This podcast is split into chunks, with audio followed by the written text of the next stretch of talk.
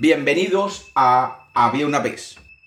Hoy tenemos una leyenda contada por el explorador italiano Marco Polo en su libro de las maravillas.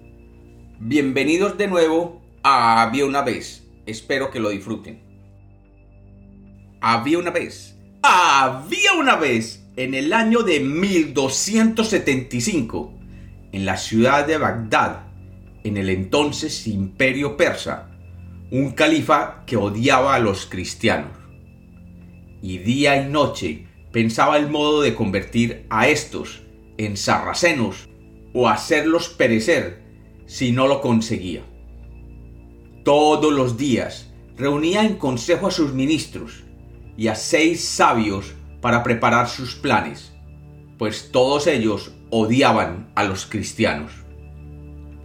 El caso es que el califa y los sabios que le rodeaban encontraron que en el Evangelio estaba escrito, si un cristiano tiene tanta fe como un grano de anís, obtendrá de Dios con su oración que se junten dos montañas. Cuando hubo leído esto el califa, se alegró inmensamente porque vio en ello un pretexto para convertir a los cristianos a la religión sarracena o perderlos a todos. El califa mandó entonces reunir a todos los cristianos de su reino, y cuando se hallaron en su presencia les enseñó el Evangelio y les hizo leer el texto. Enterados de ello, le preguntaron si aquello era la verdad, los cristianos contestaron que esa era la única verdad. Decís pues, replicó el califa, que un cristiano que tiene fe por las oraciones hechas a su Dios es capaz de juntar dos montañas. Esto es, respondieron los cristianos. Os ofrezco una alternativa, dijo el califa. Puesto que sois cristianos debe haber entre vosotros quien tenga un poco de fe. De modo que haréis mover esa montaña que veis desde aquí. Y si no, os haré morir de mala muerte. Pues si no la hacéis mover, es que no tenéis fe. De modo que os haré perecer a todos, a menos que os convirtáis a la ley de Mahoma y así estaréis en la fe verdadera y os salvaréis. Os doy pues diez días de tiempo para conseguir esto. Si en tal término no lo habéis hecho, os condenaré a todos a muerte. Dicho esto, cayó el califa y despidió a los cristianos. Cuando los cristianos oyeron esto, tuvieron gran miedo de morir. Sin embargo, confiaban en su Creador, que los sacaría de tan duro trance. Los sabios cristianos se reunieron en consejo, pues había arzobispos, obispos y sacerdotes entre ellos. No pudieron resolver otra cosa más que rezar a Dios nuestro Señor, para que en su gran misericordia les inspirara en esta ocasión, y les hiciera escapar de una muerte segura si no hacían lo que el califa les había exigido. Entonces, día y noche, se reunieron en oración y rezaban devotamente al Salvador Dios del cielo y de la tierra, para que les auxiliara en el duro trance en que se veían. Y estuvieron así ocho días y ocho noches, orando hombres, mujeres, niños pequeños y grandes. Y sucedió que un ángel del Señor se apareció a un obispo, que era hombre de vida santa e inmaculada, y le dijo, Ve a un zapatero que no tiene más que un ojo, y le dirás que rece para que la montaña se mueva, y la montaña cambiará de sitio. ¿Y quién es este zapatero? En verdad les digo que era un hombre honrado y casto. Ayunaba con frecuencia y su alma no estaba mancillada por pecado alguno. Iba a misa diariamente y frecuentaba a menudo la iglesia tenía maneras muy gentiles y una vida tan ejemplar que no había otro mejor a cien leguas a la redonda. hubo un hecho que atestigua que el hombre era de gran fe. Este zapatero había oído varias veces que en el Evangelio se decía, si el ojo os hiciere pecar, hay que arrancarlo o hacer de modo que no haga pecar de nuevo. Un día llegó a su casa una bella señora a comprarle zapatos. El maestro zapatero quiso verle el pie y la pierna para saber qué zapatos pudiera calzar.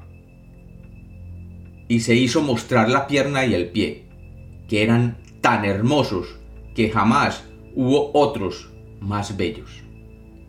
Cuando el maestro zapatero vio las piernas de esta mujer, fue tentado, porque sus ojos se deleitaban en ellas. Entonces dejó marchar a la dama y no quiso venderle los zapatos. Cuando se alejó, el zapatero se dijo a sí mismo, Ah, desleal y ladino, ¿en qué piensas? Tomaré gran venganza en mis ojos, que me escandalizan. Y cogiendo una lesna, se dio un corte en el ojo, de tal suerte que se le reventó, y no vio más con él. Así, este buen zapatero se vació el ojo, y ciertamente era un santo varón pero, volviendo al relato original, cuando tuvo el obispo la revelación de que la oración de un zapatero tuerto haría mover la montaña, se lo comunicó a los demás cristianos. Y estos, buscando al zapatero por todas partes, lograron que éste viniera a verlos. Entonces le dijeron que elevara una plegaria al Señor para hacer mover la montaña. Cuando el zapatero se hubo enterado de lo que los cristianos pretendían de él, contestó que no era tan santo para que el Señor le escuchase en tal milagro. Los cristianos le rogaron fervorosamente que intercediera por ellos, y finalmente pudieron persuadirle a elevar a su Creador este pedido tan inaudito. Cuando expiró el plazo concedido por el califa, los cristianos se levantaron de madrugada, y hombres y mujeres, pequeños y grandes, se fueron al pie de la montaña en procesión, llevando la cruz del Salvador. Eran más de cien mil reunidos en la llanura donde todos rodeaban a la Santa Cruz. El califa asistía por su lado con un sinnúmero de sarracenos, prontos a exterminar a los cristianos en cuanto la montaña no se moviere.